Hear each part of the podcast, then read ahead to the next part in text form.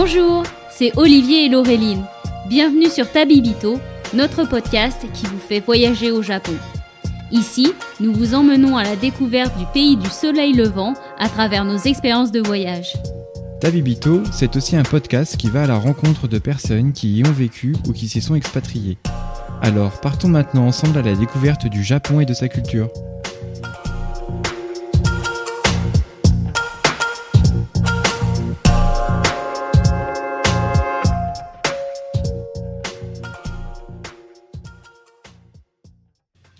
Bonjour Olivier. Bonjour Laureline. Bonjour à tous. Donc aujourd'hui, on vous accueille pour un épisode un petit peu spécial dans Tabibito puisque c'est notre première interview. Et on va interviewer aujourd'hui Roxane qui va nous parler de son voyage au Japon et de son expérience euh, assez particulière en van. Donc bonjour Roxane. Bonjour. C'est un plaisir de t'avoir avec nous. On est très content de pouvoir euh, lancer ces premières euh, interviews avec toi. Parce que moi, j'ai. Alors, je te le disais en, en off, mais euh, j'ai beaucoup de questions. parce que je rêve de faire un road trip en van, moi aussi. Donc, j'ai hâte d'avoir ton retour. Ben, moi, je suis très, très contente d'être votre première invitée. je suis Olivier depuis un bon moment. Donc, ça me fait vraiment plaisir de mettre ça en place avec vous.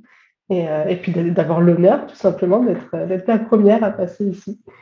bah écoute, euh, du coup, c'est vrai que moi je suis super content aussi. On avait prévu de se rencontrer sur une expo à Paris, mais les confinements ont fait que bah, on a trouvé un autre moyen, hein, c'est de se parler à travers un podcast et de faire un épisode. surtout qu'en plus, le confinement est tombé deux jours avant, un truc comme ça, je me souviens plus. Mais... Ah, c'est vrai qu'on n'a pas eu de chance. Ah ouais, c'était très décevant, ouais. Donc du coup, bah, en fait, on va vraiment te laisser la place aujourd'hui puisque tu as vraiment beaucoup de choses à nous raconter. Tu as une expérience qui est assez unique par rapport euh, aux voyageurs euh, classiques. Et c'est en ça que qu'on a souhaité t'inviter pour que tu puisses vraiment euh, nous expliquer ton itinéraire, un budget en van, comment ça se passe pour dormir, vraiment ton voyage, les particularités, et puis ben voilà, par les visites et puis ce qui t'a plu aussi pour nous recommander tout un tas de sites qui méritent d'être vus. Donc, euh, bah, avant de commencer, si tu peux te présenter, euh, nous dire un peu qui tu es, où tu habites, voilà, pour te présenter rapidement, puis après, on attaque le morceau. Ok, alors euh, bah, je m'appelle Roxane, euh, je tiens le blog euh, Lokusan depuis maintenant 2017, euh, donc ça va bientôt faire 4 ans. Alors au début, c'était pas un blog Japon, puis finalement, après mon retrip au Japon, c'est devenu un blog beaucoup plus spécialisé sur le Japon. je vis dans le sud de la France, je suis ergonome, UX designer freelance depuis pareil 2017. Et je crois que c'est tout. Bon, bah écoute. Ouais. c'est pas mal. Ah si, j'ai 27 ans, j'ai oublié mon âge. bon alors et du coup pour lancer ça, moi je voulais savoir pourquoi un road trip euh, en van et pourquoi au Japon? Alors le Japon déjà parce que ça faisait euh, des années euh, que je rêvais d'y aller et vraiment des années. Donc à tous mes anniversaires, je mettais de l'argent de côté. tous les moments où j'ai pu faire rentrer de l'argent, j'ai toujours tout mis de côté. Je me suis dit, en fait, j'étais persuadée que le voyage au Japon coûterait extrêmement cher. Mhm. Donc, euh, depuis que j'étais vraiment très, très jeune, je mettais de l'argent de côté pour ce fameux voyage. Et euh, je me suis toujours bloquée en me disant ça va être trop cher, ça va être trop cher. Et puis finalement, euh, j'allais à un festival en Hongrie, et puis j'allais à la Saint-Patrick à Dublin, et puis ça me coûtait extrêmement cher. Et à un moment donné, je me suis dit mais c'est pas pas cohérent. je, je, pense absolument que le Japon va être cher, et du coup je m'empêche d'y aller. Alors que euh, finalement, bah, il, suffit, euh, il suffit de gérer son budget euh, comme il faut et puis on, s'en sortira forcément. En fait, ce qui s'est passé, c'est que je vivais à Paris au moment où j'ai pris la décision de partir. J'ai fait un burn-out parisien complet. Je supportais pas du tout la vie là-bas. J'aimais pas du tout mon quotidien là-bas. J'avais un super boulot, mais j'aimais pas la vie là-bas. Et un jour, j'ai pété les plombs. J'ai dit, je quitte Paris. Je, comprends, je, je, suis passée par là aussi. vraiment, c'est du jour au lendemain, j'ai tout plaqué, j'ai dit ok, je quitte Paris, je rentre chez moi dans le sud, parce que du coup, je suis originaire du sud. Euh, et du coup, mon copain m'a dit ok, bon ben, on y va. Et puis après, je lui ai dit par contre, avant de, avant de rentrer dans le sud, on part au Japon. Voilà, un petit détour. lui, il n'était pas du tout parti pour. Et puis il me dit attends, mais pourquoi tu me parles du Japon là euh, et, du coup, bon, bah, on s'est dit, ok, on part au Japon. Et euh, trois mois, bah, parce que euh, je me suis dit, deux semaines, je vais être frustrée. Trois semaines, sûrement, je vais être frustrée aussi. En fait, dans tous les cas, je risque d'être frustrée. Donc, autant que je prenne le maximum que je puisse prendre en tant que touriste. Le maximum, c'est 90 jours, donc trois mois. Et donc, je me suis dit, bah, avant de, de, reprendre mon activité professionnelle une fois dans le sud, je me prends trois mois pour moi et je pars au Japon. Oui, alors donc pour euh, redire ça à nos auditeurs, en fait, au Japon, vous pouvez euh, y aller en tant que touriste. Vous n'avez pas besoin de visa puisque euh, les relations franco-japonaises permettent de faire ça. Donc vous pouvez rester au Japon jusqu'à 90 jours sans visa. Et du coup, par rapport à ce que tu disais, Roxane, le départ en coup de tête, est-ce que derrière, en fait, tu as pris le temps de préparer un peu ton voyage où tu t'es dit euh, j'arrive, euh, je sais juste que je loue un van et après euh, je vais en fonction du sens du vent et j'y vais un petit peu à l'aventure ou est-ce que c'était un peu plus construit? Un peu des deux. en fait, j'ai pris cette décision, ça devait être novembre. Du coup, je partais en décembre, enfin je quittais Paris en décembre. Et je me suis dit bon ben quand est-ce que je veux partir au Japon? En mars parce que c'est la période du printemps. Donc, je voulais faire mars, avril, mai. Et finalement, au début, je me suis dit, bon, je vais tout préparer de A à Z. Alors déjà au début, je ne savais pas que j'allais faire un road trip. Euh, donc j'ai commencé à regarder les JR Pass. J'ai commencé à regarder euh, le prix des trains de manière générale, à regarder tout ce qui était pocket Wi-Fi, etc., tout ce qu'on voit un peu partout. Mhm. Et je me suis dit, mais mon Dieu, ça va me coûter une blinde. Euh, je me suis dit, c'est trop. Et du coup, après, je, je, me suis posé la question, je me suis dit, mais pourquoi je ne prendrais pas une voiture en fait? Et donc, j'ai commencé à regarder euh, les tarifs des voitures, euh, le tarif des péages, etc. Et je me suis dit, bon, je suis pas obligé, le, le, péage est cher, mais je ne suis pas obligée de prendre le péage. Donc, j'ai commencé à me dire, mais en fait, oui, je peux totalement tout faire en voiture. je ne vois pas pourquoi je prendrais forcément le train. Et de fil en aiguille, la voiture est devenue un van. Et du coup, je me suis dit, OK, c'est bon, je prends un van. Alors, je ne me rappelle plus exactement comment ça s'est passé, mais je je pense que ça s'est fait par rapport au budget. Je crois, si je me souviens bien, que le prix de la voiture à la journée, euh, je ne sais pas, je dis n'importe quoi, c'était peut-être du 40 euros la journée. Mhm. Et le van, ça devait être dans les 70, euh, si je me souviens bien. Et du coup, je me suis dit, bah, tant qu'à faire, pourquoi pas prendre un van? On dort à deux dedans, ça nous réduit les coûts encore plus. Donc, euh, je crois que ça s'est fait comme ça, la réflexion. Je vous avoue que euh, tout s'est passé assez vite finalement. Oui. Et du coup, juste euh, question, tu étais partie en quelle année? 2019. Euh, 2019, d'accord. Donc ça fait, ça fait deux ans Oui, du coup, bah, quand j'ai préparé tout ça, c'était 2018. enfin, fin 2018.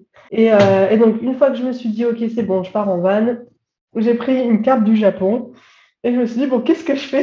J'ai commencé à noter un peu à droite, à gauche. Et puis, vite, vite, très vite, je me suis rendu compte qu'il y avait beaucoup trop de choses et que c'était impossible que je planifie tout. Et là, du coup, je me suis dit, OK, euh, je peux pas euh, planifier au jour le jour. Euh, même sur des semaines, ça va être compliqué. Donc, ce que je vais faire, c'est que je vais noter les endroits où j'ai vraiment envie d'aller. Et après, je me suis dit, bon, bah, je vais partir de Tokyo. Quitte à partir de Tokyo, bah, tiens, il y a une petite péninsule ici, donc la péninsule d'Izu. Je me suis dit, ah, bah, il doit y avoir des trucs sympas ici, donc on va passer par là. Et puis après, bah, on va faire la côte. Ah, ben, oh, il y a Mie, Wakayama bon, bah, on va faire ça aussi. Et en fait, petit à petit, je me suis. Euh, en fait, déjà, j'ai suivi les côtes. Donc, tu es partie de Tokyo euh, vers, euh, vers le sud, en fait, plutôt en direction de Kyushu. En gros, je suis partie de Tokyo. J'ai pris. Alors, il y a eu toute une aventure sur la location du van pour trouver un van à louer. Ah, ça a été une horreur, enfin, une source de stress énorme. Parce que au début, j'avais trouvé un loueur à Tokyo. Euh, il me fait un devis donc pour les 90 jours qui, euh, enfin, un peu moins de 90 jours parce qu'on passait quelques jours à Tokyo, donc euh, je sais plus, je crois que c'était 70 jours. Et ça a monté à plus de 6000 euros. D'accord. Et là, je me suis dit, ah, ah ouais, quand même. Ok, on est deux, ça fait 3000 euros chacun, mais ça fait beaucoup. Quoi. Et du coup, je lui ai dit, ok, est-ce que je peux payer en plusieurs fois? Parce que là, ça fait, ça fait beaucoup à sortir d'un coup. Il ne me répond pas. Je laisse passer une semaine environ, puis je lui renvoie un message et je lui dis bah du coup euh, ça en est où? Et il me répond euh, ah ben comme euh, vous vous étiez pas décidé, j'ai loué le van à quelqu'un d'autre. Ah ouais. D'accord. Et mais par contre j'en ai un autre qui est tout aussi bien. Par contre j'ai pas de photo. Ah, mais je vais pas sortir 10 euros sur, sur, un mail comme ça. C'est pas possible. Et du coup, vous échangiez euh, en anglais ou en français? C'était une agence. Euh, en anglais. En anglais, ouais. Donc c'était une agence japonaise. Euh, Exactement. Et du coup, je me suis dit peut-être aussi il y a eu des incompréhensions par rapport à ça. Mais, euh, mais bon, il y avait plein d'autres problèmes. Euh, il prenait des frais PayPal, il prenait, il y avait plein de trucs qui, étaient, qui faisaient monter la facture assez haut. Et finalement, après cette expérience, je me suis dit, mais j'ai pas envie de faire affaire avec eux parce que je les trouve pas corrects en fait. j'ai pas trouvé ça correct mm qu'ils van à quelqu'un d'autre alors que je leur avais répondu que j'étais intéressée. Donc j'ai cherché ailleurs et je suis tombée sur un, un couple suisse-japonais. Donc je pouvais parler français avec eux. Donc ça, c'était déjà euh, pour moi un gros plus parce que ça m'a vachement rassuré. Et euh, finalement, eux, ils n'avaient pas le van pour les trois mois complets. Ils avaient le van euh, trois semaines, puis un mois et demi. Du coup, ça m'a forcé à prendre quelques semaines sans van. Et donc, forcément, ça a réduit ma facture. Et je crois que je suis passée de 6 000. Alors, attendez, je ne vais pas vous dire de bêtises. En tout cas, c'est cool que tu puisses partager avec nous comme ça les montants. C'est vrai que ça va aussi vraiment donner une idée aux auditeurs de ce que ça représente par rapport à un budget moyen. Euh, je trouve ça super important de communiquer sur euh, les budgets parce que c'est la question qu'on a tous. On se pose tous la question combien ça va me coûter. Euh, donc, si on peut avoir un peu d'idées, de, retour d'expérience là-dessus. Alors, c'était 3500 le total. Ah ouais, t'as coupé presque par deux, quoi. Oui. Ah oui, c'est hyper intéressant. Ouais. Oui. Et du coup, tu les avais trouvés comment Tu l'avais trouvé comment, ce couple? Alors, je crois que j'ai juste cherché euh, Japon, van, euh, location, donc j'ai cherché en anglais. Euh, je suis tombée sur. Il n'y avait pas beaucoup de, il pas beaucoup d'agences. Il y avait la, grosse agence à Tokyo, et ensuite il y avait trois petites agences où c'était que des petits couples. Celle-ci en faisait partie, et en fait c'est la seule où, où du coup, bah, déjà je pouvais parler en français, donc c'était vachement plus simple. Et c'était la seule qui était dispo. D'accord. Et ils étaient basés sur Tokyo aussi alors, eux, du coup, ils étaient à Kyoto. Donc, ce qui s'est passé, c'est que j'ai été obligée de faire euh, Tokyo-Kyoto en bus et de prendre mon van à Kyoto et de le ramener à Kyoto. D'accord. Ce qui veut dire qu'au niveau de l'offre, en fait, tu vas pas forcément passer par les comparateurs classiques euh, comme pour les locations de voitures. Ah, jamais. C'est plutôt de la recherche en fait sur Google, euh, enfin sur un moteur de recherche, pour derrière trouver des agences indépendantes mais qui sont pas structurées comme toutes les grosses agences de location. Exactement, parce que euh, là, pour vous donner une idée, la grosse agence de Tokyo, je crois qu'ils avaient une trentaine de vannes. Euh, celle par laquelle je suis passée, ils en ont deux. Donc on n'est pas du tout sur. Euh, oui, donc c'est plutôt un format équivalent Airbnb plutôt que vraiment quelque chose de très structuré. Donc c'est pas non plus. ça reste assez confidentiel, même pour les Japonais eux-mêmes, quoi. Et puis euh, surtout, ce qui était très drôle finalement, c'est que euh, quand je suis arrivée pour récupérer le van, ils nous ont euh, accueillis chez eux directement.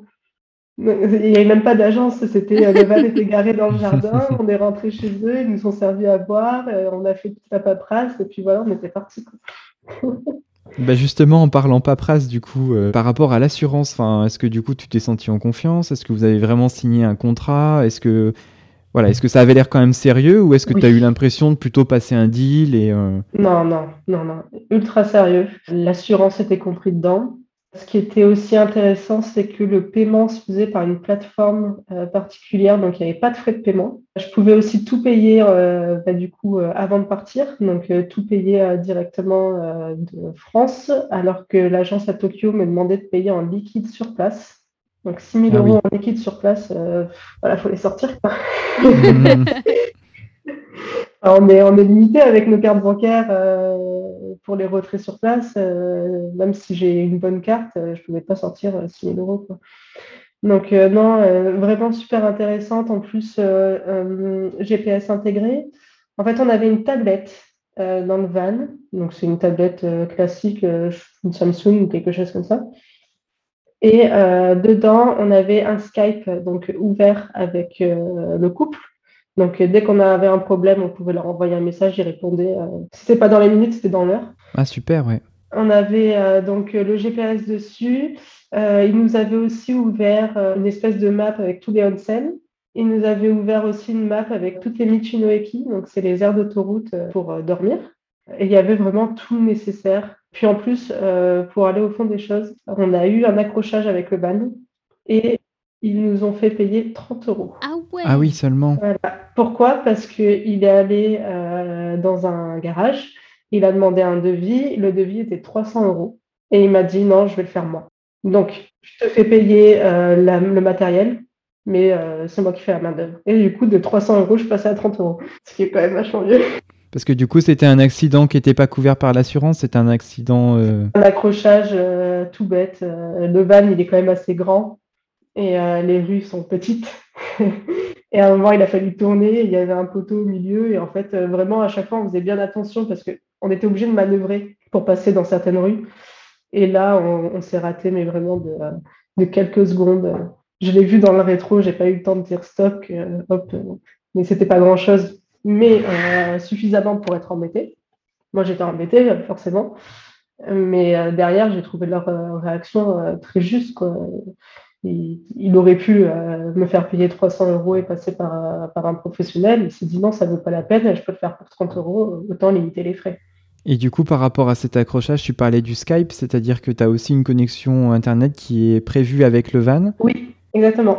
Donc tu n'as pas besoin de prévoir un pocket Wi-Fi en complément Alors moi, je suis pas passée par un pocket Wi-Fi parce que c'était beaucoup trop cher.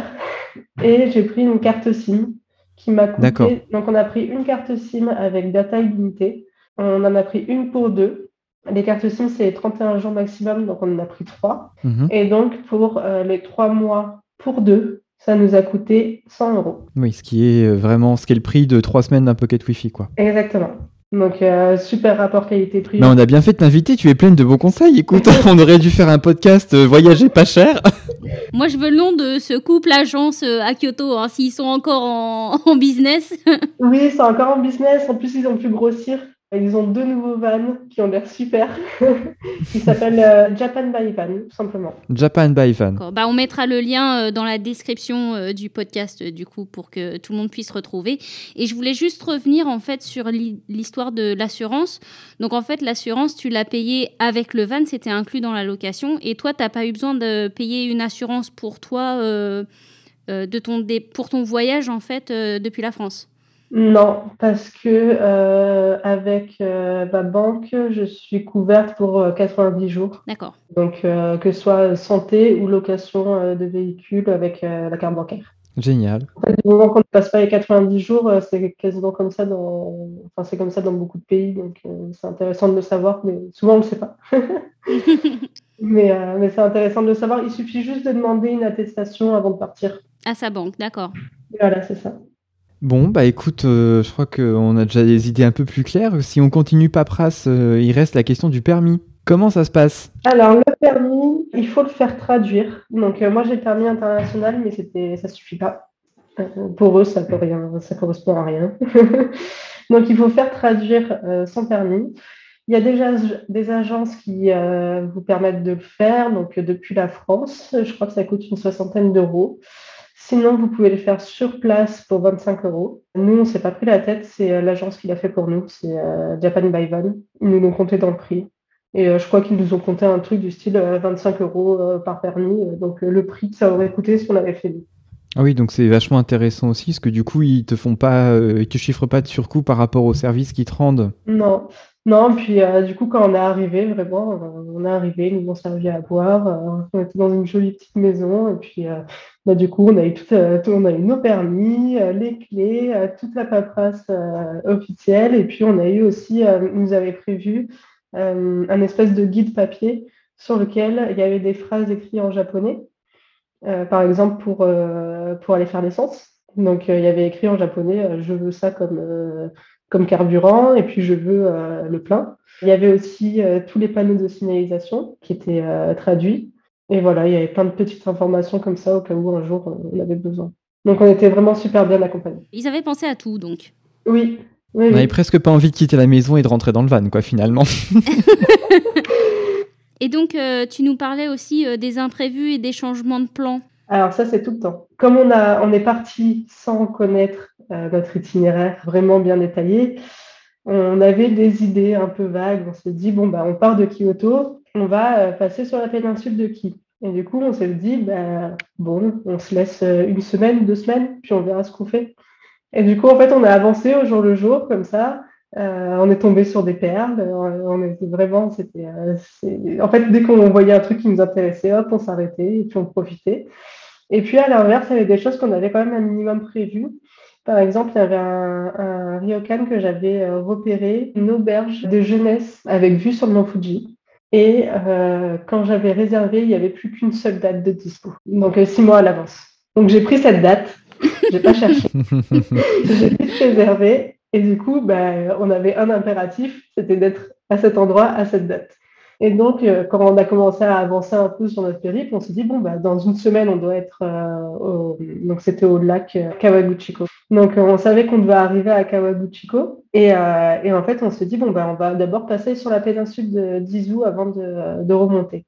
Donc, on arrive sur la péninsule d'Izu. on a un super temps. On se couche et au réveil, on voit qu'il va pleuvoir toute la semaine qui suit. Et on se dit, mais c'est catastrophique du coup, on ne va pas le voir, le mont Fuji, s'il pleut. Euh, déjà qu'il est compliqué à faire On s'est dit, mais euh, on ne va pas pouvoir le voir. Du coup, on est un peu dépité, on passe notre journée à, Izu, on se rendort, et puis au moment de se coucher, on voit euh, que le lendemain, finalement, grand, grand soleil. Mais que le lendemain. Tout le reste de la semaine, c'est pluie. Et du coup, on s'est dit, bon, bah, on roule jusqu'au Mont Fuji. On n'a qu'une journée pour le voir dans la semaine, on y va. Du coup, on a changé tous nos plans. On pensait passer à une semaine à Izu. Bah, du coup, on a coupé court à Izu pour vite remonter. On est quand même redescendu après parce qu'on avait adoré Izu, mais du coup, on n'a pas pu en profiter comme c'était prévu. Et en fait, on a vraiment bien fait parce que c'était vraiment le seul jour où on pouvait le voir. On est arrivé au petit matin, on a passé toute la journée à, l'admirer euh, sous tous ses angles, et puis euh, on était content, mais après, tout le reste de la semaine, il faisait, faisait pas beau. Donc ça, c'est vrai que c'est le gros avantage du fan, parce que tu as pu, euh, un peu comme ça, sur un coup de tête, revoir ton itinéraire, sans devoir retoucher tes, réservations d'hôtel. Euh. Exactement. Et pour moi, ça, c'est un des plus gros avantages. Il n'y a, pas ce côté, euh, ah, à 18h, il y a check-in. Ah, à 10h, j'ai check-out. Ah, il faut que j'arrive à telle adresse, il faut que je trouve l'hôtel, il faut que je pose mes bagages, il faut que je joue mes bagages, puis après, il faut que je les remange après avant de partir. Là, la question ne se pose pas. Et puis voilà, comme tu disais, Olivier, on, repart quand on veut. Et puis à l'inverse, si on est fatigué, ben, on se pose. Et donc pour le coût au niveau de l'essence, en fait, vous avez géré ça comment? Eh bien, étonnamment, euh, c'était pas très cher. Ah ouais? Bah, Oui, c'était vraiment pas très cher. C'était un poil moins cher qu'en France. Et le Val, il consommait pas énormément. Donc, je vais vous ressortir hein, euh, les prix de l'essence. Je peux pas dire exactement combien a coûté l'essence, combien a coûté le péage euh, et combien a coûté, euh, ont coûté les parkings. Par contre, j'ai la dépense globale. Je sais que j'ai dépensé à peu près 820 euros sur trois mois. Là-dedans, du coup, faut se dire que j'ai fait à peu près 5000 km, que j'ai pris seulement deux péages mais dont un qui m'a coûté extrêmement cher. Euh, je crois que c'était 20 euh, euros pour euh, peut-être 4 bornes. Ah ouais Ah oui Oui, oui c'est un pont. Et les parkings, bah, c'était les parkings en ville. J'ai pas pris beaucoup de parkings, mais dès qu'on était à Kobe, Hiroshima, Miyajima, Imeji, euh, là, on a pris des parkings. Tu disais, le, le prix, c'était euh, en total, donc vous avez payé ça à deux, c'est ça? Vous êtes parti à ça, On a payé ça à deux, du coup, ça fait 410 euh, euros par personne. Ce qui, je, trouve que c'est raisonnable. Pour tous les kilomètres qu'on a fait, ça me paraît pas énorme. Si on se dit que juste pour se déplacer, le train, enfin, si on regarde le, train pour se le prix du train pour se déplacer par personne, on est sur des tarifs qui sont beaucoup plus hauts. Donc pareil au niveau des stations-service, euh, du coup c'était facile euh, à, la fois à les trouver. Je suppose que c'était pas compliqué en montrant, euh, même sans parler japonais, en montrant le petit livret que du coup l'agence avait préparé. Exactement. En fait, on avait la première fois on est arrivé, on a montré notre livret. Et puis petit à petit, on a commencé à, essayer de, répéter les mots du livret. Et puis après, on, on a dit nous-mêmes. Et du coup, au niveau du coup pour, euh, pour dormir, est-ce que euh, comment ça se passe? Est-ce qu'il y a des, des aires euh, à respecter? Est-ce qu'on peut faire du camping sauvage, par exemple? Comment vous avez géré le dormir? Alors, quand on est arrivé au Japon, on ne savait pas comment on allait gérer ça.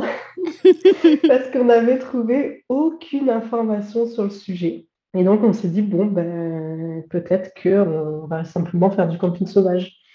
Mais on savait pas. Euh, on savait rien vraiment, impossible de trouver vraiment de, de, réponse à ce sujet-là. Et en fait, quand on est arrivé à l'agence euh, Japan by ils nous ont dit euh, Ah, mais c'est autorisé, vous pouvez faire du camping sauvage tant que vous respectez machin, tout ça. par contre, vous avez ce qu'on appelle les Michinoeki. Donc là, on a découvert nos meilleurs amis.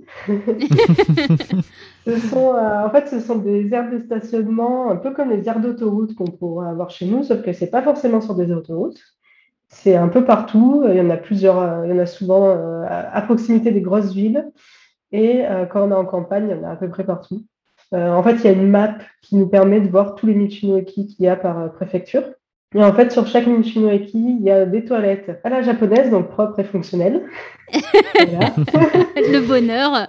Voilà, donc ça, ça fait bien plaisir.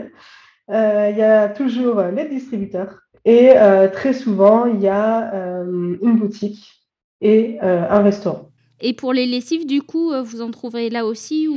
Alors non, les lessives, on allait souvent dans les centres commerciaux. D'accord. D'accord. Alors, je vous raconte pas la première fois qu'on est rentré dans, dans une laverie, c'était mais euh, on était complètement perdus parce que là, il n'y a rien qui est traduit. Mais alors rien.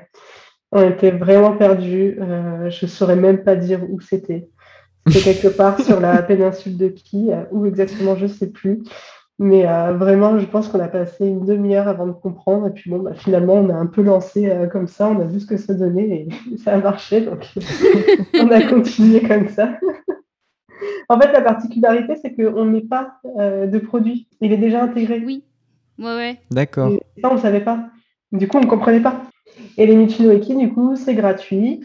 on peut dormir dessus, c'est totalement légal c'est fait pour ça même, c'est des aires de repos. Donc on voit beaucoup euh, de voyageurs. Il y a beaucoup, il y a souvent, alors ça dépend euh, des Michinoeki, euh, il y a des endroits où elles sont plus grosses, d'autres où elles sont plus petites, et du coup la fréquentation n'est pas la même. Il y a des Michinoeki où le parking est rempli de vannes, et d'autres où on est tout seul. Le plus gros problème, je dirais, c'est quand il y a des camions, parce qu'ils n'éteignent pas leur moteur. Ah bon? Non, ça tourne toute la nuit. Ah oui, donc effectivement, au niveau calme, on repasse. Ah, ça fait un boucan. Un matin, le pire, je crois, c'est un matin vers la fin du périple, donc euh, on avait quand même accumulé pas mal de fatigue. Un matin, on se réveille avec un bruit mais horrible et, extrêmement fort euh, dans les oreilles. On dormait toujours avec des boules hein. Donc euh, on se réveille avec ce bruit-là et puis on se dit mais qu'est-ce qui se passe? Et là, on, regarde par la fenêtre, on voit le camion se juste garer à côté de nous, alors qu'on était sur une place voiture et que le parking camion est bien plus loin. Et il avait juste laissé son moteur tourner, voilà, comme ça. Oh, génial. je sais pas parce que le parking était énorme et il y avait personne dessus. Donc je sais pas pourquoi il est venu se mettre à côté de nous. Ah non, mais ça c'est un syndrome euh, dans le, la, restauration. Moi je peux le dire, quand je nettoie toutes mes tables, j'en laisse une de salle, les gens vont s'asseoir là. je sais pas. C'est genre, bah, s'ils sont là, la place d'à côté, elle marche aussi, tu vois, c'est pas. Il n'y a pas de logique. du coup, avant d'oublier, j'y pense, euh, ce qui a été. Euh, en fait, ce qu'on a fait pour éviter les parkings, euh, déjà, c'est qu'on n'a pas pris de van dans, ni à Tokyo, ni à Kyoto, ni à Osaka. Du coup, ce qu'on a fait quand on était vraiment fatigué, c'est qu'on a pris des love hotels. Et en fait, les love hotels, c'était pas cher avec un maximum de confort et surtout, il y avait toujours le parking gratuit. Ah, génial. Du coup, ça, c'est vraiment le bon plan. Et ça, pareil, on ne connaissait pas. On ne savait pas que, que, ça fonctionnait comme ça. Et, euh, et, à un moment donné, on arrivait, euh, on sortait de la, préfecture de Millet. Ça faisait déjà euh, trois semaines que ça avait commencé. On commençait vraiment à être très fatigué parce qu'on dormait très mal dans le van. Parce qu'à ce moment-là, il faisait extrêmement froid la nuit. Donc, on se gelait. En fait, au début, on voulait monter dans les salles japonaises. Et quand on a vu les températures, on s'est dit, non, on ne pourra pas. On va mourir, euh. Et à ce moment-là, on s'est dit, mais même euh, là, j'ai pas envie de passer une, nouvelle nuit dans ce froid-là. Il fait beaucoup trop froid. Euh, il faut qu'on se trouve un hôtel. On avait prévu un budget, on s'est dit que forcément, il y aurait des nuits qu'on passerait dans des hôtels. Parce que le van, c'est bien sympa, hein, ça permet plein de choses. Mais c'est vrai que la qualité du sommeil, elle n'est pas incroyable. C'est le principal défaut. Et euh, on a cherché donc euh, sur euh, Nagoya. Et là, j'ai trouvé un hôtel. Donc, j'avais même pas compris que c'était un hôtel au début. Un super hôtel avec des super chambres, avec un jacuzzi, etc. 30 euros. Et un parking gratuit. Je me dis, bah, allez, go, on fait ça. On a pris 5 jours. Euh, on a, c'est ça, on a pris, euh, on a pris euh, cinq minutes, je crois. On est arrivé donc à la réception. Et donc, euh, on découvre ce que c'est un love hotel. Donc, euh, il y a un, ascenseur qui monte, un autre qui descend pour que personne se croise, etc. Alors, juste, du coup, je me permets de t'interrompre, ça, mais pour les gens qui ne connaissent pas le concept des love hotels, est-ce que tu peux résumer un tout petit, en très court, ce que c'est pour que les gens comprennent, en fait, après, sur ce que tu as raconté? Oui, oui. Alors, en fait, oui. en fait, love hotel, c'est pas un lieu où on dort. C'est pas un hôtel euh, fait pour dormir. C'est un hôtel fait pour euh, se rencontrer. Pour le love. Voilà, pour le love. Et du coup, soit euh, on paye à la journée, soit on paye à la nuit. Et ça, on peut même payer à, l'heure. Mais nous, on ne connaissait pas du tout ce système-là. On voit 30 euh, euros la, nuit, on a pris plusieurs nuits, puis on ne s'est pas posé de questions. Et en fait, dans les love hotels, bon, bah, il y a aussi beaucoup de gens qui réalisent leur infidélité dans les love hotels. Donc, tout est fait pour que personne se croise et que l'intimité soit vraiment respectée. Il y a même des love hotels où on est arrivé où on n'a jamais vu euh, le personnel parce que euh, ils étaient cachés et nous aussi on était euh, chacun était caché derrière des rideaux. Donc vraiment tout est fait pour respecter l'anonymat. Et donc on arrive à la réception, on lui dit au début, au début il, nous dit oui vous êtes là pour deux jours et on lui dit non non on a pris plus. Ah bon d'accord très bien. Et puis bon ben, on prend les clés tout ça mais on voit qu'il nous regarde bizarrement. on est là, mon gros sac à dos. Euh. c'est pas la clientèle habituelle. en plus, bon, bah, des étrangers, forcément, donc euh, ils comprennent pas trop ce qu'on fait là. Et là, on leur dit, par contre, euh, venez pas faire le ménage pendant tous ces jours où on est là, c'est bon, pas besoin. Et ils ont tombé le visage. ils comprenaient pas. comment ça? Mais comment ça, on vient pas nettoyer? Non, non, non, non, c'est bon. Laissez-nous euh, dans notre bulle euh, pendant euh, quelques jours, là, il faut qu'on se repose. Mais, mais c'était vraiment très étonnant pour eux parce qu'en fait, on l'a appris plus tard. Mais normalement, on ne pouvait pas rester comme ça dans la chambre. Il fallait qu'on la libère tous les jours. On pouvait y revenir la nuit, mais il fallait qu'on la libère la journée pour qu'ils puissent la louer bah, des couples qui viennent pendant la journée. D'accord. Ils ont été très gentils de, nous laisser tranquilles euh, et de rien dire parce que, euh, parce que nous, ben, comme on ne savait pas ça, on est arrivé dans notre hôtel plus tard où on nous a dit bah non, vous ne pouvez pas faire ça. Et du coup, on ne comprenait pas pourquoi. Il y a eu plein d'incompréhensions, euh, plein de problèmes. Et sur la réservation, du coup, tu as, trouvé ça sur une plateforme classique, je dirais Booking, Agoda, Hotel.com Booking. D'accord, Booking. Voilà, Booking. Et puis moi, oui, j'avais vu euh, adulte, euh, euh, hôtel adulte ou un truc comme ça, mais bon, je ne me suis pas plus posé de questions. je me suis dit, ah, ça doit être un de ces fameux love hotels, mais, mais j'en savais pas plus. Quoi. Et, et, là, on rentre dans la chambre, baignoire, immense lit, immense, et une baignoire qui nous fait des bulles et de la lumière. Alors, on était au paradis. Et le van, du coup, bah, garé tranquillement au chaud, euh, sans problème euh, et sans payer plus. Donc après, du coup, c'est quand même un petit point négatif que tu mets en avant, parce que jusqu'à présent, euh, on avait juste envie d'une chose, c'était de réserver sur Japan by Van en t'écoutant.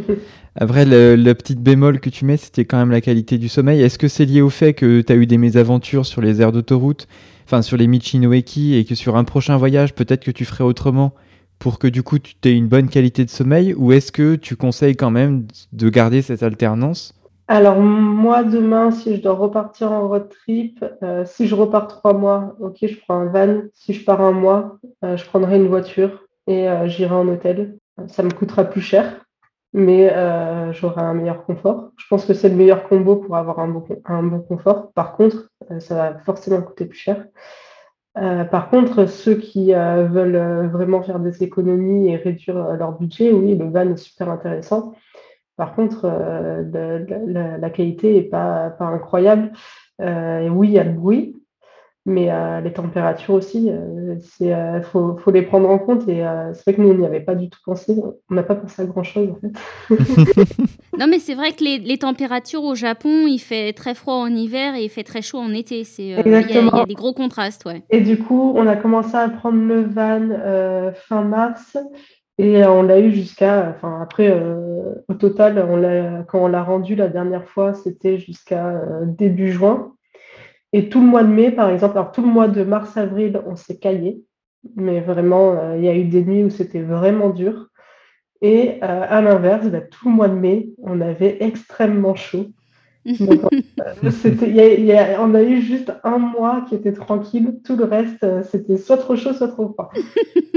Et il y a un moment donné où, pareil, on a été obligé de se poser pendant. on, s'est posé pendant deux jours sur un Michinueki parce que sur celui-ci, il y avait des douches. Chose qui, par contre, ça, c'est très rare. Il y a tout sauf pour se laver. Donc, on allait dans des onsen ou des sento. Euh, des fois, il y avait des sento directement euh, sur la Michinoki, donc ça, c'était parfait. Mais euh, c'était quand même assez. Enfin, c'était pas tout le temps. Et par contre, la douche, c'était vraiment très rare. Et là, sur celle-ci, donc c'était à Shikoku. On a trouvé un Michinoeki avec douche. La douche, c'était genre 100 yens. Donc, parfait. Et là, on s'est posé deux jours. Deux jours où on a ouvert le van. il faisait super chaud et on était juste en train de mourir de chaud. Mais on se reposait. Après, du coup, ce qu'on perçoit vraiment dans ton témoignage par rapport à ton voyage, c'est que tu as pu... Euh, pu vivre aussi un voyage qui était beaucoup plus proche de la vie locale avec toutes ces expériences entre la laverie, euh, bon, le Love Hotel un petit peu aussi, les Michinoeki. Euh.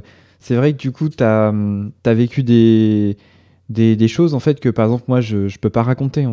Oui, je pense, même par rapport à la route, on a rencontré les routes japonaises et il y en a, euh, on pareil, on s'y attendait pas. On ne s'est pas posé la question de, l'état des routes.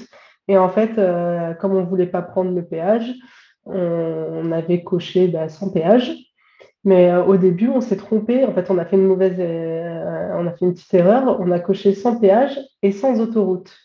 Parce qu'on était persuadé que sur toutes les autoroutes, il y avait du péage. Et on s'est dit aussi dans le doute, peut-être c'est pas à jour, on n'a pas envie de prendre une autoroute et se retrouver à payer un péage alors que ce n'était pas prévu. Donc on avait coché ces deux-là. Sauf que du coup, ça nous faisait prendre que des petites routes de montagne. Mais vraiment que ça. Et on est tombé sur des routes. Vraiment, je ne sais pas comment le van est passé. Euh, et, surtout, le plus problématique, c'est qu'on se disait, mais j'espère que personne va arriver. Parce que là, je ne sais pas comment on fait. Les routes étaient trop petites ou elles étaient en mauvais état ou les deux? Les deux, trop petites, en mauvais état, euh, en pleine. Euh, alors, du coup, ça montait beaucoup dans les montagnes, du coup. Euh, et, souvent, bah, il y avait des fossés des deux côtés. il y avait un côté fossé, de l'autre côté, bah, plein d'arbres, mais la route toute petite, toute, toute trouée. Et là, on est passé dans des villages, mais minuscules, on est passé aussi au milieu de village où il n'y avait plus rien. Enfin, si on peut appeler ça village, c'était euh, trois, quatre maisons euh, totalement délabrées, abandonnées, comme ça, au milieu de, de nulle part. Euh, à l'inverse, on est tombé sur des endroits très, très sympas où on a pu justement profiter d'une belle cascade qu'on n'aurait pas trouvé sans ça. On a croisé des serpents aussi sur notre route.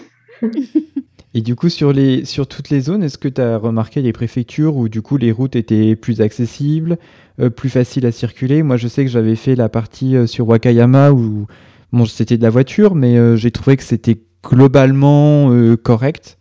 Bah, en fait, ce qui s'est passé, c'est qu'à un moment donné, on s'est dit, mais qu'est-ce qui se passe si on, si on décoche euh, éviter les autoroutes et qu'on garde que éviter les péages? Et en fait, là, on a pris des routes correctes. Là, on a pris les routes normales. D'accord. On s'est plus retrouvé euh, au milieu de la pampa. Euh. Donc, c'était plutôt le paramétrage du GPS qui te faisait vraiment passer par des chemins ruraux. Ah du coup, on a vécu des choses très très drôles. Une fois, on arrive devant, on, voit une route et puis on voit un gros portail devant cette route et des, Japonais donc qui sont en train de fermer, euh, enfin qui sont au milieu euh, et qui nous disent euh, d'attendre. Donc ben, on attend. Et puis ils nous disent c'est bon passer. Donc on passe, on, rentre dans cette route où il y a ce portail, on ne comprend pas pourquoi. Et puis là on regarde dans le rétro et on voit qu'ils ferment le portail derrière eux. Et on se dit, mais mm. Qu'est-ce qu'il y a au bout? Comment on va faire pour sortir? Euh, et, là, on a, on a, traversé une route. Euh, alors, on, on, est passé par un tunnel, je ne sais pas combien de mètres, sans aucune lumière. Donc, ça aussi, c'était euh, hyper angoissant. Et la route, pareil, des trous partout, des graviers partout. on se disait, mais pourquoi ils ont fermé derrière nous et Pourquoi ils nous ont laissé passer Si c'était pour fermer, on ne comprenait pas. Et finalement, au bout de 30 minutes à rouler au pas, on, on est arrivé euh, de l'autre côté de la route, euh, de l'autre bout de la route, et, le portail était ouvert. Et donc, on est ressorti. Mais vraiment, on s'est demandé qu'est-ce qu'on va faire? Qu'est-ce qui se passe? Si le portail est fermé de l'autre côté Qu'est-ce qui se passe? Du coup, là aujourd'hui, on en parle, t'en rigoles, mais je pense que sur le moment, euh, entre ça, la fatigue du voyage, il y a peut-être eu des petits des moments où bah, c'était peut-être un peu plus stressant ou angoissant. En termes de conseils par rapport aux gens, ce que tu, ce que tu dis, c'est vraiment le paramétrage du GPS pour éviter, euh, peut-être au tout départ, de tenter euh, des, des, routes un peu trop euh, scabreuses et puis rester sur du simple et petit à petit tenter un peu les chemins de traverse. Bah, déjà, ça, oui, faire, faire, attention au paramétrage, ne pas cocher, éviter les, les autoroutes, parce que du coup, ça évite toutes les bonnes routes. Et après, j'ai envie de dire, bah, juste rester positif. Euh, on s'est embourbé avec le van, euh, bah, on a trouvé une solution, on est reparti. le portail il aurait été fermé, bah, on aurait trouvé une solution. On aurait pris la tablette, on aurait contacté notre agence, peut-être qu'ils auraient appelé quelqu'un, je ne sais pas, mais il y aura, toujours une solution, n'était pas à l'abandon. Même si on est perdu au milieu de la campagne, moi je sais que, que ça ne me fait pas peur, entre guillemets. On est quand même dans un pays civilisé. C'est comme une fois où on n'avait plus d'essence. Et on s'en est rendu compte très tard. Et euh, toute la route pour. Euh, donc, il faisait nuit noire, donc toutes les, stations d'essence étaient fermées. Et euh, de toute façon, on était dans la campagne, donc il n'y avait rien du tout à proximité. Et il fallait qu'on rejoigne les Michino Eki qu'on avait repérés. Et du coup, on a roulé vraiment très, très bas parce qu'on ne savait pas combien de temps allait durer le peu de carburant qui nous restait. Et au lieu de. Enfin, il ne faut pas stresser, ça ne sert à rien. si on stresse, ça ne pas être bien. Et puis, euh, si on ne stresse pas, ben, on verra ce qui se passe. Et euh, du coup, je voulais juste revenir pour. Euh, bah, juste toujours sur la conduite, en fait, pour les, les panneaux en japonais, tu disais que tu avais eu un petit livret délivré par l'agence, mais est-ce que ils sont quand même assez proches des panneaux routiers qu'on connaît quand même? En fait, il n'y a que le stop qu'il faut connaître qui est un peu différent du nôtre, mais une fois qu'on le connaît, c'est bon. Sinon, les autres, euh, non, il n'y avait pas vraiment de, difficultés. Sur les panneaux euh, d'orientation, il y avait euh, tout qui était en romanji aussi. Donc, dans tous les cas, ce n'était pas compliqué. par contre, une particularité qu'il faut savoir, c'est que sur les chemins de fer, quand il y a des rails, on est obligé de, de faire un stop. Et ça, par contre, c'est pas marqué. Enfin, je crois, je me rappelle plus s'il y a le panneau ou pas, mais euh, je sais que l'agence nous avait, insisté sur ça en nous disant faites bien attention parce que vous êtes obligé de faire un stop avant de traverser. Et sur ça, par contre, euh, si on nous prend en train de, faire juste un CD de passage, euh, apparemment, ils rigolent pas avec ça. C'était la seule particularité. Mais du coup, ce qui est marrant, c'est qu'en rentrant en France, j'avais tendance à mettre un stop. Alors que ah, les habitudes sont vite prises. Hein. Ah oui, oui, oui. la conduite à gauche, bah, franchement, ça aussi, euh, je euh, ça a été très rapide à prendre, à prendre en main. Et une fois rentré en France, c'était compliqué de revenir de l'autre côté.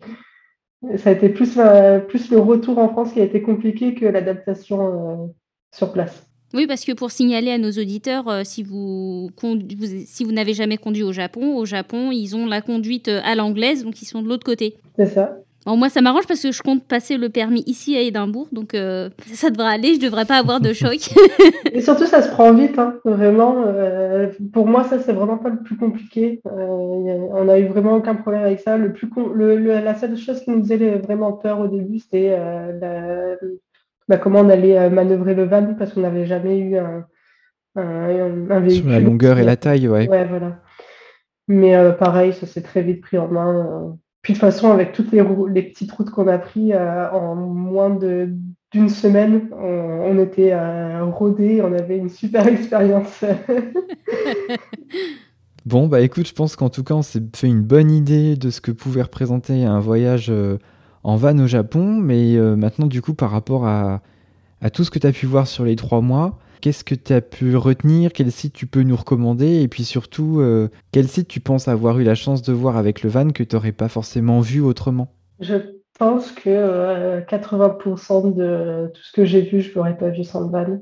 Quand, là, pour le coup, je dis van, mais je pense qu'une voiture, ce serait la même chose. Je, parle vraiment du côté euh, pratique où on peut faire ce qu'on veut quand on veut et, et, aller vraiment partout. Mais je pense vraiment que 80% de tout ce qu'on a fait, on n'aurait pas pu le faire sans le van. Le premier lieu, par exemple, qui nous a vraiment étonné, en fait, c'était la toute, première Michino Eki sur laquelle euh, on arrive. Elle est euh, elle aussi perdue dans la campagne, en, haut d'une montagne, et euh, il n'y a pas de lumière, il n'y a rien, il n'y a personne. On, se pose là, on se dit, bon, bah, on va passer la, nuit dans le noir, on ne sait pas trop C'était notre toute première nuit, donc on n'était pas forcément rassurés. Et lendemain, tout s'est très bien passé. Hein. Et le lendemain, on voit un panneau qui nous indique qu'il y a des gorges pas loin. Et du coup, on s'est dit, bah, tiens, on va aller voir les gorges. Et en fait, euh, on est arrivé dans un lieu mais magnifique, avec euh, du coup euh, une belle cascade, un, joli pont, pont, rouge, une belle cascade, et il y avait cinq minutes de marche pour rentrer un peu dans la forêt. Et au bout, on voyait une énorme falaise avec trois bouddhas gravés dans la falaise. Et ça, par exemple, on, ne s'y attendait pas et je l'avais jamais vu nulle part. Euh, et, du coup, nous, on pensait juste faire une petite balade. Et d'un coup, on lève les yeux, on voit ça. Il n'y a personne en plus sur place. On, se dit, waouh, c'est ah, impressionnant. Et il y a plein de lieux comme ça euh, qu'on a pu faire. Euh, tout, tout, Shikoku. Shikoku, par exemple, sans voiture, je pense que ce n'était pas possible. Enfin, si, peut-être que ça l'est. Mais, mais du coup, bah, comme dans tes podcasts, pendant vos autres numéros, vous disiez d'attendre le, bus pendant une heure, etc. Euh, bah, là, c'est un peu, euh, je pense que ce serait un peu ça sur Shikoku. Et, euh, et du coup, bah, la voiture, ça permet de, de, voir quand même vachement plus de choses. Et Shikoku, c'était magnifique. Et il y a eu plein de spots naturels incroyables avec des cascades, des, même des temples qu'on a pu voir. Et je pense que sur le van, on n'aurait pas pu. Ouais, ça me fait penser à un truc que j'y pense. Mais en fait, sur les Michinoeki, il y a des panneaux qui te disent tout ce qu'il y a à faire dans le coin. Et du coup, on avait pris euh, l'habitude euh, d'arriver sur un... En fait, nos jours étaient à peu près euh, calibrés comme ça. On arrivait, on se levait, donc sur un Michinoeki, on voyait, on allait voir le panneau, on voyait ce qu'il y avait à faire dans le coin. On se disait, bon, ben, viens, on fait ça, ça, ça. Et puis après, on regardait la carte des Michinoeki, on se disait, OK, bah, ce soir, du coup, on va à celui-là. Et du coup, on faisait comme ça notre journée à l'improviste. Et puis hop, on arrivait sur la Michinoeki qu'on avait repérée. Et, on dormait, et le lendemain matin, on regardait le panneau, ah bah qu'est-ce qu'il y a à faire ici, et hop, on faisait ça tous les jours. Donc vous visitez en fait par rayonnement euh, en fonction des panneaux d'indication, c'est cool ça? Oui, c'est ça, ouais. Et alors moi j'avais une question au niveau du road trip. Est-ce que vous aviez une playlist? Parce que moi je voyage pas sans musique. Est-ce que vous aviez, je sais pas, est-ce qu'il y a des, chansons qui euh, quand tu l'écoutes, euh, tu retombes, euh, t'es de nouveau derrière ton volant On a découvert L'homme pâle pendant notre notre road trip et du coup bon bah l'album on l'a écouté je ne sais pas combien de fois. Et du coup aujourd'hui quand on réécoute l'album on se remémore ce, ce voyage c'est vrai. On s'est refait aussi euh, Diams. je sais pas pourquoi. Euh, on avait une playlist aussi sur Deezer. On avait pris la playlist euh, chansons françaises années 80, un truc comme ça. Donc c'était du euh, voilà, du Garou. on était très à chansons françaises, tiens, maintenant que je réalise, c'est vrai. On a beaucoup écouté de, des chansons françaises, principalement l'homme pâle. Bah écoute, euh, le Japon, euh, voilà, comme quoi, euh, revisiter les classiques français, il n'y a rien de mieux. Ouais, c'est marrant, ouais. Du coup, par rapport à tout, tout ce que tu as pu voir, effectivement, est-ce qu'il y a des choses que tu penses un peu accessibles pour les gens qui seraient pas complètement encore prêts à passer à l'étape van ou voiture?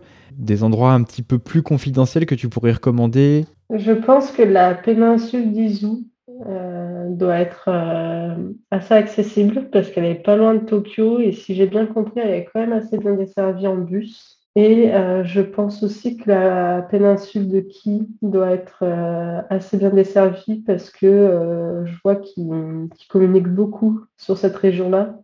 Donc je pense qu'ils ont mis en place les infrastructures nécessaires. Et c'est des coins vraiment, ça fait partie des deux coups de cœur du voyage. Alors pour replacer, parce que la péninsule d'Izu, donc c'est euh, pour replacer géographiquement, c'est un peu la goutte qui est en dessous de, Tokyo. Mais la, péninsule de Ki, moi je connais pas du tout. Est-ce que tu peux nous dire où, est-ce que c'est? C'est juste en dessous de Kyoto. En fait, euh, Osaka fait partie de la péninsule de Ki, si, euh, je regarde bien la, carte. Et du coup, il va y avoir Nala, Mie et Wakayama. Et oui, je confirme du coup pour alors même si moi je l'ai fait en partie en en voiture, mais effectivement, au niveau euh, JR Pass, euh, tu as un pass spécial qui fait tout le tour de la péninsule et il y a vraiment beaucoup de bus. Alors, effectivement, il y a un petit côté Shodoshima quand même où il faut pas trop se louper, sinon tu attends une heure à ton arrêt. Shodoshima d'ailleurs, qui est entre euh, la, grande île Honshu et donc Shikoku dont tu nous parlais tout à l'heure. Ah oui, oui, bah, on a failli passer, mais on n'y est pas allé. À la prochaine fois ouais. À la prochaine fois, tu nous parleras de comment mettre un van sur un bac pour aller d'île en île sur la mer de Seto. bah, je pense qu'on ne peut pas. je pense qu'il faut garer le van et puis y aller, nous, tout seul, sans le van. Alors moi, juste avant de passer au coup de cœur, je voulais savoir, est-ce que tu voulais ajouter quelque chose euh? J'ai bien envie de dire, euh, d'insister quand même sur euh, le fait que le Japon, c'est pas que le train et le bus et qu'il faut pas avoir peur de prendre la voiture. Même si c'est pas un van, au moins la voiture, parce qu'on peut faire vraiment des, on, peut vraiment sortir très facilement des sentiers battus grâce à une voiture. Et on peut voir des choses qu'on voit très rarement quand, on voit les, voyages des autres, des autres personnes qui partent au Japon on, cherche l'authentique quand on va au Japon. Et euh, je trouve que c'est la meilleure manière de pouvoir justement trouver cette authenticité. Je sais par exemple que euh, mes parents, ils sont venus dix jours euh, nous rejoindre donc, au Japon. Ils sont venus deux semaines nous rejoindre. Donc c'était à la fin de notre périple. Et ma mère voulait pas, voulait faire Tokyo-Kyoto. Et je lui ai dit, maman, tu vas te ruiner en JR Pass. Ok, Kyoto, c'est très bien. Mais euh, si tu arrives et que tu repars de Tokyo, prends une voiture et euh, rayonne autour de Tokyo. Du coup, ce qu'ils ont fait, c'est qu'ils sont arrivés à Tokyo. Le soir même, ils ont pris une voiture et ils sont tout de suite partis sur la péninsule d'Izu. Puis ensuite, bon, c'est moi qui fais tout leur planning. et puis ensuite, ils sont remontés autour du mont Fuji. Et puis ensuite, ils sont rentrés à Tokyo. Et là, ils ont passé 4-5 euh, jours à Tokyo avec nous. Les deux, ils sont unanimes. Le mieux pour eux, c'était Izu. Ils ont adoré l'expérience Tokyo, etc. Mais euh, ils m'ont dit on, a vécu des choses euh, vraiment authentiques euh, là-bas. Et c'était ça qu'on recherchait et c'est vraiment là qu'on s'est régalé. Avec les bonnes adresses Love Hotel au passage. ah, non, je... pense que voilà, on ne veut pas savoir le détail des parents par contre hein, Love Hotel. En plus, je sais même pas s'il y a des Love Hotels à Izu parce que les Love Hotels, ça reste quand même dans les grandes villes. Hein. pour trouver des Love Hotels hors des grandes villes, c'est la galère. C'est vraiment la galère. Et par contre, ils ont pris des ryokan euh, magnifiques. Euh. Même moi, j'étais jalouse. bon, bah écoute, Roxane, euh, merci. En tout cas, on te remercie pour tout cet échange, tout cet partage. merci à vous. en tout cas, tu nous as vraiment bien expliqué tous les plus, les moins, ce que tu as pu voir, comment tu t'es organisé, les bons conseils. vraiment, merci pour tout, tout, cet échange et puis aussi pour la partie tarif qui est importante de, présenter pour se rendre compte aussi de combien ça coûte et du fait que c'est pas inaccessible et au contraire c'est c'est vraiment intéressant pour les gens qui veulent voir beaucoup de choses à petit prix. Pour compléter sur le, budget, au total, nos trois mois entiers, donc euh, avec le van, avec les hôtels euh, qu'on a pris en ville, avec euh, l'aller-retour à Okinawa, parce qu'on est allé à Okinawa, tout compris, ça nous a coûté par personne 6880 euros. Donc ça fait du du un peu plus de 2000 euros par mois, ce qui est pas mal. Voilà. Moi, je trouve que c'est bien. D'ailleurs, c'est toi, Olivier, qui avait euh, commenté en me disant Oh là là, c'est mon tarif pour un voyage de 5 semaines. oui, oui, j'avais. Bah oui, en fait, c'est vrai, du coup, quand tu prends pas déjà de l'hôtel et quand tu évites le train, c'est un truc. Enfin, t'économises énormément. Hein. Bah, moi, c'était à peu près mon budget euh, quand j'ai fait mon road trip de 3 mois, mais moi, j'avais pris euh, les trains et les bus puisque j'ai pas le permis. Mais euh, 6000, c'est à peu près ce que j'avais payé euh, en 3 mois, ouais. Ah, parce que toi aussi, t'as fait un road trip. Enfin, t'as fait un voyage de 3 mois sur place? Ouais, j'ai fait un voyage de 3 mois. bah, c'était avril, mai, juin mars, avril, mai, quelque chose comme ça. Je crois que j'étais partie à peu près sur la même période que toi. Et ouais, j'avais fait ça euh, trois mois euh, en backpack euh, entre les trains et les bus. D'accord. Et du coup, tu avais rogné sur quoi? Sur le logement? Non, parce que moi j'aime bien. puis bon, en matière de logement, en auberge de jeunesse au Japon, ça va à petit prix. Tu trouves de très bonnes choses et je me suis, je me suis pas privée. D'accord, ok. Bon bah écoute, ça nous a fait super plaisir en tout cas de, de t'avoir et puis que tu puisses nous vraiment nous parler dans le détail de ton expérience, euh, bah, je te propose de, de, passer euh, à la section euh, coup de cœur. Et donc cette fois-ci, sur cet épisode, c'est toi qui vas nous, nous présenter ton coup de cœur du jour.